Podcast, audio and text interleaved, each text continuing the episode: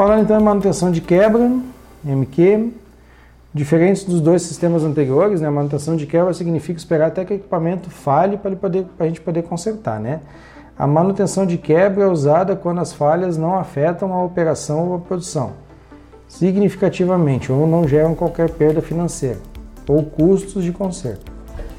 A manutenção preventiva combina métodos com base de tempo nas condições para manter o equipamento funcionando através de controle de componentes, acessório na montagem, submontagem e assim por diante.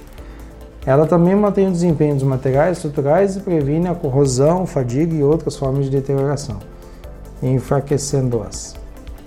Bueno, então aqui pessoal a gente tem é, dois mundos bem distintos. Assim. A gente tem a manutenção de quebra, que é aquela manutenção de que eu só vou envolver a manutenção depois que o equipamento parou, né? Normalmente nesse tipo de manutenção tem a figura do herói. Eu sinceramente eu acho isso horrível, né? E tem a, a manutenção preventiva, que é aquela que a gente conhece hoje, que é uma manutenção que é, é, ela previne o, a falha, muitas vezes trocando um, um componente por um tempo, em função de tempo, né? É, aquele, aquele componente já faz muito tempo que ele está trabalhando, já está dando o ciclo dele, né? Então está na hora de trocar. Cada atividade, cada plano de manutenção preventivo tem a sua periodicidade. Quando atinge a, a máquina é solicitada da, da, produção, é solicitada pela manutenção, é parada, bloqueada e feita a manutenção. Tá?